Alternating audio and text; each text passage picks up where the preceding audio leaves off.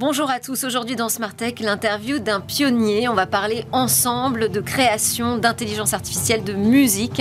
Il s'agira de la grande interview de François Pachet, le euh, directeur de recherche et compositeur qui sera donc sur ce plateau dans quelques instants. Et puis on aura rendez-vous avec euh, l'actualité des cryptos. Mais d'abord, je vous propose qu'on s'intéresse à l'impact de l'intelligence artificielle. Et oui, beaucoup d'IA comme d'habitude dans Smart Tech. On va regarder cet impact de l'IA en particulier sur les études et les sondages. C'est tout de suite trois questions. Trois questions à Maxime Bescon. Bonjour Maxime, merci d'être avec nous en plateau. Vous êtes expert de l'échantillonnage en ligne, le VP Sales chez Dina, Dinata pardon, France, fournisseur de solutions pour euh, des études de marché et des sondages. On va parler ensemble de ce potentiel de l'intelligence artificielle dans votre domaine, dans votre secteur. Mais ma première question, c'est est-ce que l'IA est déjà couramment utilisée dans les sondages? Eh bien oui, alors aujourd'hui c'est souvent décrié parce qu'on pense que l'IA c'est plutôt une menace et ça va contre l'humain et euh, pour nous elle est complémentaire. Euh, L'IA aujourd'hui permet de faire quoi? Permet de justement attaquer euh, les robots qui aujourd'hui veulent engranger un maximum d'incentives, donc de, récompenses pour participer à, des sondages. On fait également la part des choses entre les répondants qui sont dits inattentifs, qui malheureusement, pour des raisons X ou Y, ne peuvent pas répondre à, à une enquête parce qu'ils ont été dérangés, parce qu'ils n'ont pas forcément envie, ou alors pour voilà, ils préfèrent passer directement à une question, versus les robots qui sont vraiment des, euh, structures bien organisées et qui veulent absolument rentrer dans l'écosystème panel. Et aujourd'hui, l'IA chez Dinata est vraiment vue comme une, comme une force.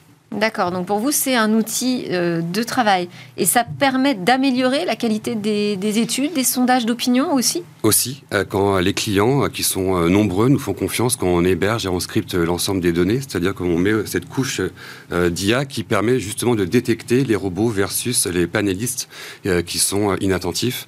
Donc on a des résultats plus fiables, c'est ça? Exactement. Aujourd'hui, la, qualité de données est au cœur de la stratégie de, Dinata. C'est pour ça qu'il y a deux ans, on a racheté une société qui nous permet de détecter justement l'ensemble de ces robots et de ces attaques euh, qui émanent du monde entier, parce que Dinata intervient sur l'ensemble du globe.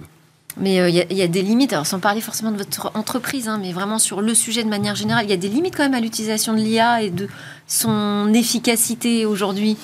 Oui. Parce qu'il y a beaucoup de fantasmes justement sur des IA hyper euh, puissantes, hyper intelligentes, mais euh, il y a des choses qu'elles ne savent pas faire, les IA. Encore. Alors euh, oui, ou, pas encore. C'est-à-dire qu'on. Pas encore, oui, oui tout à fait. On, ne sait pas, mais c'est-à-dire aujourd'hui, il faut absolument remettre l'humain au cœur de, la stratégie, au cœur de l'entreprise, ne pas uniquement se baser sur le fait que l'IA va remplacer tout le monde, tout, tout le savoir. nous, l'IA est vraiment vue comme une force, une fois de plus, sur la partie qualitatif et sur le fait de pouvoir euh, vraiment euh, proposer à nos clients l'ensemble des panélistes les plus euh, optimales.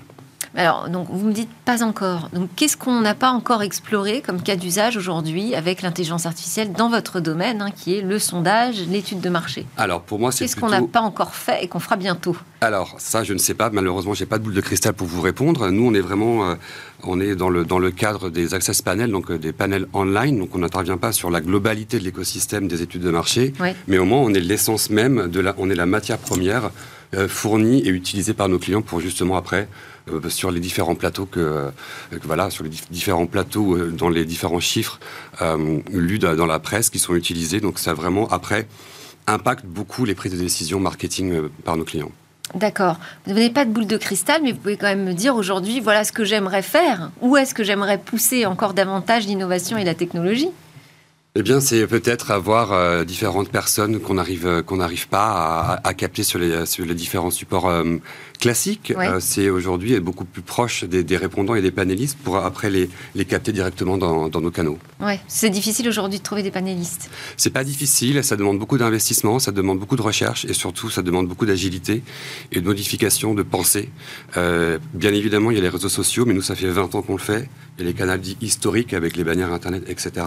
Mais il y a surtout les programmes de fidélité, euh, voilà, pour euh, monter des panels B2B. Et c'est vrai que quand on, quand on va en ligne, quand on va sur les réseaux sociaux, l'enjeu sur la qualité et le tri euh, est, majeur. Merci beaucoup Maxime Lebescon, expert dans, dans l'échantillonnage en ligne et tout ça chez Dinata France. Merci pour vos explications.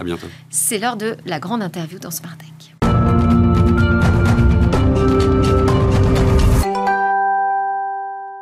Et alors, donc, nous avons un pionnier dans la grande interview de Smartech. Bonjour François Pachet, merci beaucoup d'être avec nous. Euh, vous êtes musicien-compositeur, j'ai envie de dire, d'abord. Oh, Oui, et puis aussi directeur de recherche dans le domaine de la musique informatique, mais donc avec de l'IA aujourd'hui, enfin aujourd'hui depuis déjà quelques années.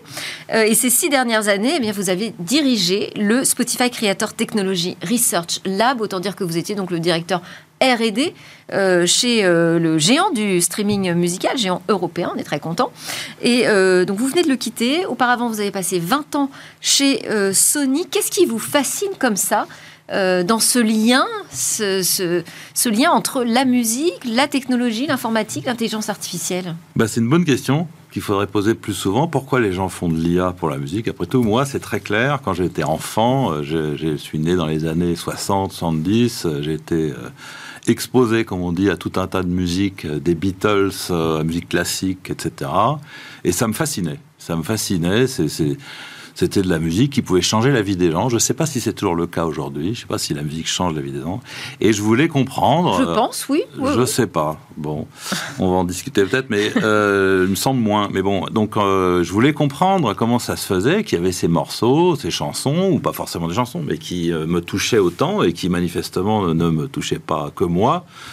Et au fond, faire de l'IA, c'est aussi un moyen de comprendre des choses. C'est-à-dire quand on fait de l'IA et qu'on essaye de faire un système qui joue aux échecs, ce qui se faisait beaucoup à l'époque, ce qui se fait moins maintenant, mais bah, c'était une manière de comprendre ce que c'est que jouer aux échecs, euh, qu'est-ce que c'est une bonne stratégie, etc. Bah, quand on fait de l'IA pour faire la musique, il me semble, avant tout, c'est aussi un moyen de comprendre le mystère de la création et surtout le fait que. Pourquoi... Alors, François Pachet, alors, après toutes ces années de recherche, donnez-nous la réponse à cette question. Eh Qu'est-ce ben, qui fait toujours pas. que certains morceaux plaisent à davantage de monde que d'autres?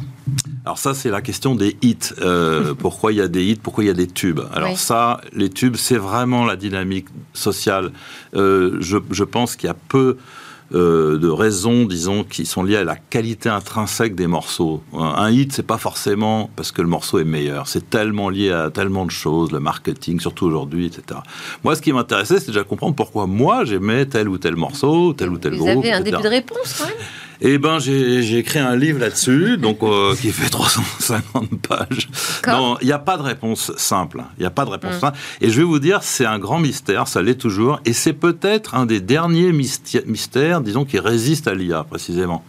C'est-à-dire que l'IA, c'est comme on sait, ça fait beaucoup de choses, ça fait maintenant beaucoup de choses, même mieux que les êtres humains, y compris des choses à caractère musical, par exemple synthétiser une voix, chanter, des choses comme ça, ça le fait de manière incroyablement euh, précise et convaincante, mais ça ne fait toujours pas de la création. Euh, euh, quelque chose qui sort des styles existants, quelque chose qui arrive et qui, et qui surprend tout le monde, ça, on n'y arrive pas encore. D'ailleurs, on n'arrive pas en musique, on n'y arrive pas non plus vraiment dans les autres domaines, mais je crois que la musique, c'est vraiment bizarrement un des rares domaines qui résiste encore à l'IA. Alors, on le présente quand même comme un, un accompagnateur dans, la création, un assistant.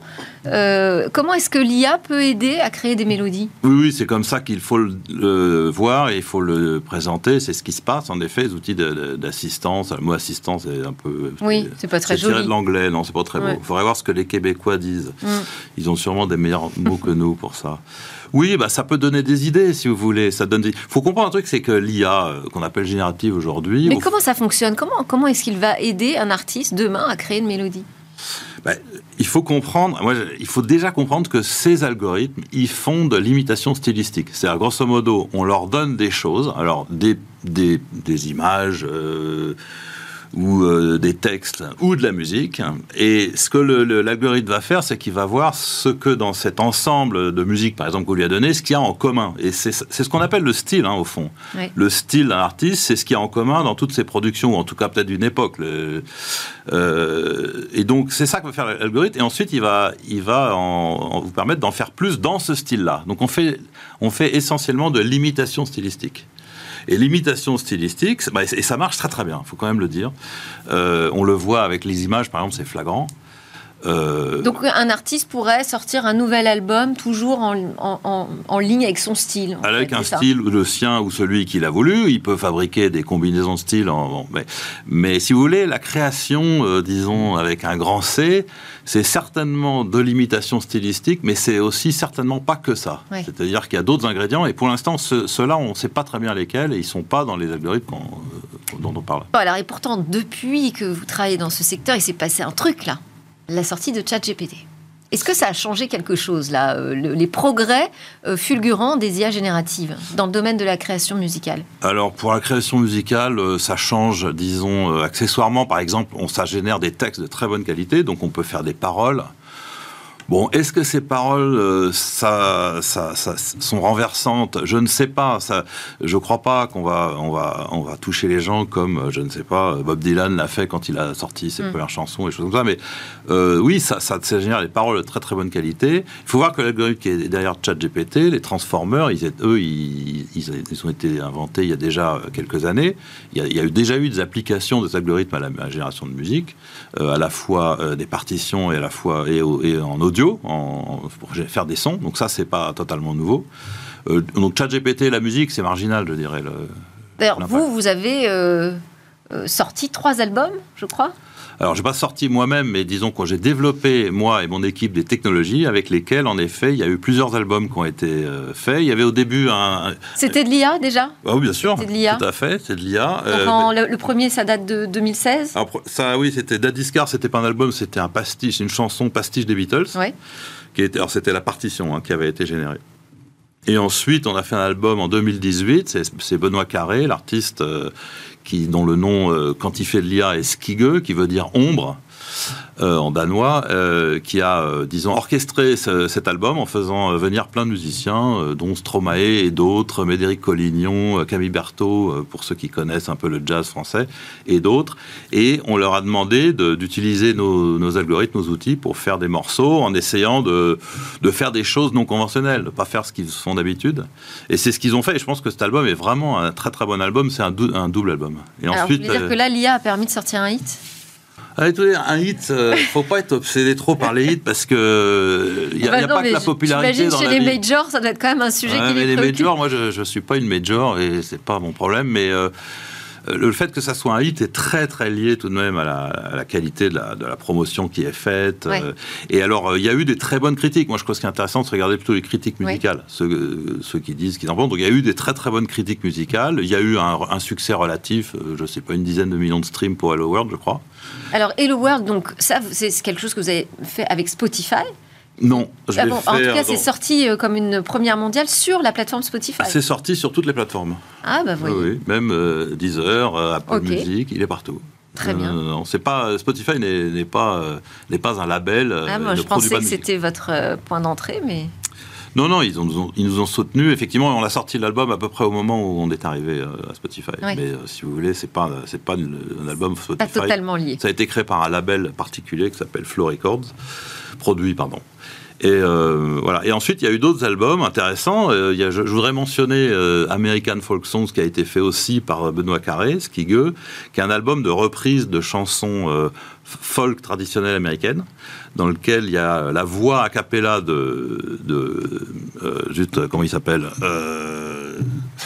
ouais, Je vais peut-être pas pouvoir vous aider. Euh, ah, sur la folk américaine. Bon, bref, euh, ça on va dire, dans lequel on a repris des, traditionnels, les chansons traditionnelles folk américaines et, et, toute la Pete Seeger, voilà, c'est ça, Pete Seeger, la voix de Pete Seeger originale était gardée et tout l'arrangement, lui, a été fait par l'IA. Donc, c'est pas des compositions, là, c'est vraiment des arrangements qui ont été faits et qui sont vraiment très, très beaux. Euh, Mais comment vous avez travaillé? À partir de, de, quoi? Donc, euh, vous avez dit aujourd'hui, l'IA sait reconnaître des, des patterns, des, des, des, styles.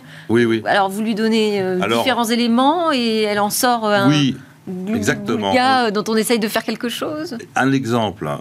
euh, sur une des chansons, euh, Benoît Carré voulait euh, des orchestrations à cordes dans le style de Klaus Ogerman, un peu. Bon, pour ceux qui connaissent, c'est des orchestrations assez riches, assez caractéristiques. Ben, on lui en a donné, disons, dans ce style-là quelques-unes, et ensuite on lui a donné la chanson en, question, et il a fait automatiquement, si vous voulez, il a, il a produit une orchestration dans le style de Ogerman, mais euh, qui est adapté à la chanson. Et ça, c'est un peu toujours la même idée. Hein. Est-ce que c'est quelque chose que euh, des musiciens n'auraient pas pu faire? Est-ce que l'IA permet de dépasser certaines limites? Mais ça, c'est des questions. Euh, au fait, on peut pas, on peut pas y répondre. Est-ce que quelqu'un n'aurait pas pu faire quelque chose en matière artistique? C'est une question très difficile. On ne sait pas. Il faudrait re Comment savoir? Euh, Je peux pas dire non ni oui. Enfin, euh, par contre, ce qui est sûr, c'est que ça se fait facilement. Disons, ce qui est important, je pense, de savoir, c'est qu'il y a une idée en fait derrière. Il y a une intention. Par exemple, euh, je veux une orchestration dans le style de machin pour cette chanson. À partir du moment où cette intention est là, la technologie peut le réaliser. Est-ce qu'ici n'y a pas eu l'IA bah, Peut-être qu'il y a des, oui, peut-être qu'il y a des arrangeurs qu'il aurait fallu payer peut-être très cher, peut-être Klaus Ogerman lui-même, je ne sais pas, euh, ou d'autres. Peut-être, bien sûr. et vos, amis musiciens, ils voient ça comment, vos travaux? Ils regardent ça avec quel œil? Bah, disons. Ça les inquiète? euh, oh. Ça les fascine comme vous? Bah, il y a les deux. Il y a bah toujours... Mais c'est vrai pour toutes les technologies. Il y a hum. toujours des gens qui aiment être inquiétés. Je crois qu'il y a vraiment une satisfaction de l'inquiétude euh, qui, qui, s'appelait l'inquiétude, faut, faut, faut, croire. Moi, je pense qu'il y a beaucoup de raisons de s'inquiéter aujourd'hui euh, dans le monde, mais pas sur l'IA et la musique. Parce que c'est encore aujourd'hui très limité. Non, c'est pas ça. C'est que ce sont des outils qui peuvent euh, au mieux euh, aider des gens à faire des choses nouvelles. Enfin, en tout cas, moi, c'est pour ça que je me suis intéressé à, cette, euh, à ce domaine. C'était pas pour faire plus de mauvaise musique. Si vous voulez, on n'a pas besoin d'IA pour faire de la mauvaise musique. Il y en a déjà beaucoup. il y en avait déjà bien. Donc, l'idée, c'est est-ce qu'avec ces outils-là, on va pouvoir faire des choses très nouvelles, intéressantes, et, qui vont en effet nous renverser des choses inouïes, c'est-à-dire qu'on n'a jamais entendu avant. C'est ça, c'est ça le but. Je, je vous posais la question est-ce qu'aujourd'hui, elles sont peut-être encore un peu limitées? Qu'est-ce qu'on ne sait pas faire avec l'IA dans le domaine de la musique? On ne sait pas inventer un truc nouveau. Et ça, on ne sait pas le faire ni avec la musique, ni avec le texte, euh, ni avec quoi que ce soit. On fait de l'imitation stylistique. Et c'est déjà pas mal. Mm. Mais ça suffit pas pour inventer des trucs nouveaux. Et, on ne sait pas ce qu'il faut en plus. Et, ça vous semble possible de dépasser cette limite? Oui, je pense qu'on peut. Et c'est ça qui est bien, c'est qu'en recherche, si vous voulez, on n'a jamais terminé. Donc en fait, l'IA moderne, celle que vous, dont vous parlez, elle a, il faut le dire, résolu des problèmes incroyables dont on pensait il y a encore très peu de temps qu'ils étaient, étaient absolument insolubles. Euh, la synthèse la voix chantée parfaite en est un, la séparation de sources aussi en est un autre, qui est des problèmes très très durs qui ont été, comme on dit, effacés. Ils n'existent plus parce que ça marche très très bien maintenant, c'est les réseaux. Mais il y a plein d'autres problèmes nouveaux qui apparaissent, en particulier, bah, j'en cite un, comment vous, vous composez euh, une chanson très simple qui va rester dans la tête des gens, que les gens vont vouloir siffler, qui vont vouloir écouter plein de fois, euh, ce qu'on appelle les earworms en anglais, les vers d'oreille, hein, qui une fois que c'est dans la tête, vous pouvez plus enlever, euh, ou, euh, ou, des choses comme ça. en fait, on n'en a aucune idée. On n'en a aucune idée. Et si vous voulez... on a, on a l'impression que les majors, justement, alors de manière plus artisanale, sans, sans la technologie ou l'intelligence artificielle, elles ont quand même quelques recettes comme ça pour sortir. Alors déjà, les majors... Ça veut dire qu'on a, on a quand même une idée à peu près de ce qui fait... non une musique qu'on va garder en tête Strictement aucune. Ça, je peux vous le garantir. Pas du tout modélisé. Déjà, les majors font pas de musique, c'est les artistes qui font de la musique. Et euh, il y a des gens oui, non, mais vous savez, elles rassemblent des, par exemple, je pense au, au groupe de jeunes garçons ou de jeunes filles. Voilà, donc euh, elles mettent en scène euh, une création, mais en fait, elles ont dans l'idée déjà de, sortir un type de musique qui va euh, plaire au plus grand nombre. elles essayent, oui, mais la, preuve qu'elles sont pas sûres de leur coup, c'est que c'est personne n'arrive à le prévoir. Et d'ailleurs, toutes les majors, en effet... Il n'y a pas de modélisation du tout là-dessus. Il y a des gens qui disent des choses, mais moi, j'ai jamais, j'ai jamais rien vu de concret. Et il y a, il y a même un chant qui s'appelle en anglais Hit Song Science donc la science des hits, qui prétend pouvoir prédire à l'avance si un morceau, euh, une fois qu'il est terminé euh, et avant qu'il soit distribué, s'il va être un succès. Mais tout ça, il y a eu des, beaucoup de papiers scientifiques là-dessus pour réfuter euh, largement ces, ces, avances. Je, je, pense que personne ne sait. Et les gens sérieux, quand vous demandez à des compositeurs, eux-mêmes ne savent pas si un chanson, une chanson va marcher. Ils vous, le, ils vous disent tous la même chose. Allez, on passe à l'interview express. Allons-y. C'est des questions, vous allez voir, très binaires. Ah, c'est oui ou non euh, À peu près. D'abord, oui ou non Vous avez raison. Oui ou non Un artiste qui euh, rejette l'IA aujourd'hui se tire une balle dans le pied Non. Euh, pour ou contre, préciser systématiquement l'intervention de l'IA dans une création musicale? Je, ne comprends pas le problème. Est-ce qu'on demande aux gens euh, comment ils ont produit les sons euh, qu'ils utilisent? Donc euh, non. Enfin, si ça aide les juristes, non, je n'y crois pas. Je pense que c'est pas une bonne piste. C'est pas nécessaire. Je crois pas. Ok. Vrai ou faux Une intelligence artificielle peut générer des tubes au kilomètre? Vous avez déjà un peu répondu. Pas du tout. Ni même au millimètre. Mais ok. J'aime ou j'aime pas les, algorithmes de recommandation Puisque vous avez travaillé pour Spotify, on peut un petit peu vous demander votre avis sur le sujet. Oui, les algorithmes de recommandation, ils marchent pas mal. Euh, dans toutes les plateformes, Amazon aussi, il n'y a pas qu'à Spotify, il marche pas mal, il, recommande des choses raisonnables. Après, si on veut être un tout petit peu honnête, moi, quand je suis bouleversé par la musique nouvelle, c'est jamais les recommandations mm. des systèmes qui me les donnent, c'est des amis qui me connaissent bien parce qu'ils savent que j'aime un peu ça, un peu ça, ou je sais pas quoi. Et ça, on n'en est, pas encore euh, capable, et je crois pas que ça soit possible, pour être honnête. Alors, j'y crois ou j'y crois pas, Alia capable de remplacer justement les artistes et d'être auteur véritablement d'œuvres de création ben je, je, n'y crois pas beaucoup, non, parce que d'abord, euh, techniquement, comme on disait, euh, il manque quand même des ingrédients pour, euh, à l'IA d'aujourd'hui, en tout cas, pour faire des choses vraiment nouvelles. Et deuxièmement, il y a un problème de réception, c'est-à-dire l'impression que les êtres humains, ils aiment pas beaucoup les œuvres artistiques qui sont pas faites par d'autres êtres humains. Ça, c'est un truc fondamental. Et d'ailleurs, on le retrouve dans, dans beaucoup de de manifestation de, l'IA, quand tout est totalement artificiel, on a, on a du mal à se, même si c'est de bonne qualité, on a du mal à, se l'approprier. J'y crois ou j'y crois pas alors euh, J'y crois pas. Ok. c'est mieux ou moins bien Oui, j'avais oublié la question même. c'est mieux ou moins bien depuis euh, ChatGPT? Euh, Qu'est-ce qui est mieux? Le petit déjeuner? l'IA, les Ah, mais ChatGPT, c'est incroyable. C'est en soi, c'est euh, honnêtement, peu de gens pensaient qu'on arriverait à produire des textes de cette qualité-là avec ce genre d'algorithme. C'est tout à fait incroyable. Mais oui, c'est formidable. Rêve ou cauchemar l'IA pour les majors? Mais il y a déjà de l'IA chez les majors pour plein d'autres choses que la génération de musique. Et il y en aura probablement un peu, donc je pense que c'est ni un rêve ni un cauchemar. Bon. Et vous, dans 5 ans, est-ce que vous continuerez à composer de la musique? Oui. Et le futur de la musique, vous l'imaginez comment? Ben, j'aimerais. Alors, je ne l'imagine. Je suis pas du tout euh, très bon pour la prédiction, mais j'aimerais bien qu'il y ait un retour à un peu plus d'audace euh, mélodique, harmonique, rythmique les dimensions, disons, traditionnelles de la musique. La musique, si vous voulez, depuis les années, euh, je ne sais pas, 70, 80, c'est énormément amélioré, surtout dans le domaine de la production. On fait des choses avec des sons très, très, très polis. Euh, chaque chanson, il y a 300 pistes, alors qu'avant, il y en avait 4, hein, les 70. Bon. Euh, donc, c'est ultra produit, magnifique. et je trouve qu'on a un peu délaissé la dimension, simplement, de l'harmonie, de la mélodie, qui faisait que les chansons pouvaient, par exemple, rester dans la tête. François Pachet, merci beaucoup d'avoir accepté de répondre à toutes mes questions. Merci à vous. C'était la grande interview de François Pachet, qui est directeur de recherche et compositeur. On passe euh, à l'actualité des cryptos. On terminera comme ça ensemble, Smart Tech.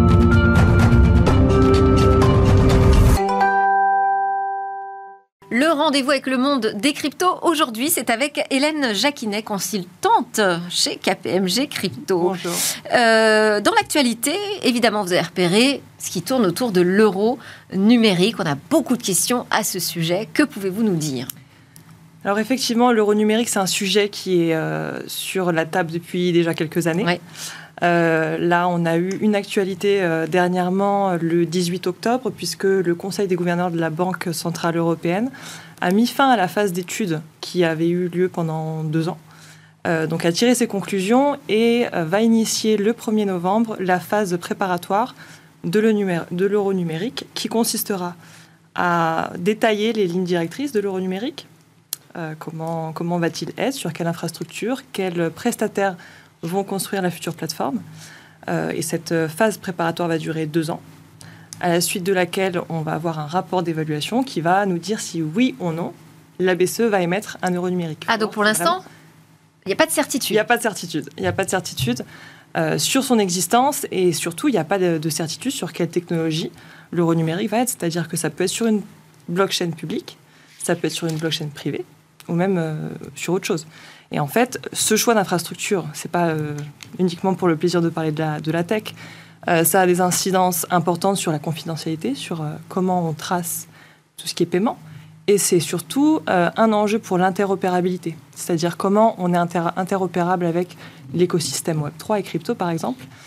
Et on voit que la Banque centrale australienne, par exemple, elle s'intéresse beaucoup à ce sujet-là d'interopérabilité, puisqu'elle fait, avec, en collaboration avec Mastercard, un projet pilote euh, qui a abouti justement à une expérimentation qui était l'achat d'un NFT sur l'écosystème d'Ethereum, donc c'est une blockchain publique, avec une MNBC étatique du coup. Donc c'est hyper intéressant. C'est intéressant, mais on ne sait pas quel sera le choix finalement qui sera fait en, Europe pour l'euro numérique. Donc, mais on rentre dans une phase concrète qui va quand même donner des, indices assez sérieux. deuxième actualité que vous souhaitiez commenter, c'est ce rapport annuel sur l'adoption des crypto-monnaies dans le monde. Oui. C'est un rapport qui est annuel, qui est publié par Chain Analysis. Oui. Chain Analysis, c'est un acteur euh, très reconnu euh, dans l'écosystème Web3 et qui est un acteur qui euh, traite toute la data on-chain, donc la data sur les blockchains publiques. Et donc ce rapport, il est très intéressant. Il nous dit cette année que l'adoption des crypto-monnaies dans le monde entier est en baisse. Ça, c'est quand même une surprise. on pourrait imaginer que c'est un, un marché naissant, donc croissant croissant, mais qui a, euh, ces derniers mois et ces dernières, euh, en tout cas euh, depuis 2022, a subi quand même quelques scandales. Alors on ne peut pas forcément dire que c'est à cause de ça en particulier. Il y a quand même un marché, marché baissier dans les cryptos, mais pas que. Hein, on voit dans l'économie en général. Donc c'est très très difficile de, connaître les causes de cette baisse. Néanmoins, elle est là, la baisse, depuis, on dirait, Q2 2022, deuxième trimestre. Euh, néanmoins, ce qui est intéressant de remarquer, c'est que même s'il y a une baisse globale, euh, il y a quand même une catégorie de pays qui se démarque. Ce sont les, pays avec des revenus faibles à moyens, c'est-à-dire euh, le Nigeria, l'Ukraine ou, ou l'Inde, par exemple. D'accord. Ces pays-là, ils ont une baisse depuis 2022. Néanmoins, ils remontent la pente assez rapidement en termes d'adoption. Donc c'est intéressant, surtout que 40% de la population mondiale vit euh, dans ces pays. Donc mm. euh, ça pourrait laisser présager qu'on a une adoption euh, future un petit peu plus importante. Autre chose aussi à souligner dans, le rapport, c'est que effectivement ils mettent en exergue le fait qu'il y a une, adoption institutionnelle qui n'était pas là avant. Et nous, on le voit bien chez KPMG au quotidien, c'est qu'on a effectivement des institutions financières, des banques qui viennent nous voir, euh, euh, des, entreprises euh, bah, du luxe, de l'automobile, etc., qui soit souhaitent expérimenter dans le milieu des, actifs numériques et des blockchains, soit souhaitent déjà intégrer dans leurs services ou dans leurs produits des éléments de, cet écosystème. Donc là, on, voit quand même qu'il y a une adoption qui pourrait aussi les chiffres peut-être de 2023 vont être à nouveau à la hausse. On verra. on termine très rapidement avec le règlement JONUM. C'est un règlement qui a été adopté à l'Assemblée nationale. Tout à fait. JONUM pour euh, tout ce qui est en fait jeu en ligne euh, monétisable. Donc euh, en France, on a Sorare, mais demain, pourquoi pas, on pourrait avoir par exemple des éditeurs de jeux vidéo qui se mettraient à, récompenser leurs utilisateurs avec des NFT ou des cryptos.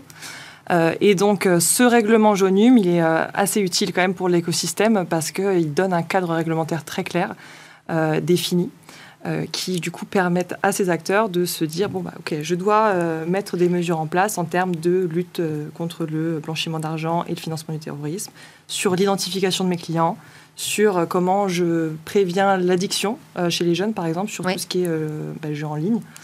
donc c'est vraiment hyper. C'était très attendu. Et donc Merci beaucoup Hélène Jacquinet, consultante chez KPMG Crypto. C'était Smartech. Merci à vous de nous suivre avec une grande fidélité.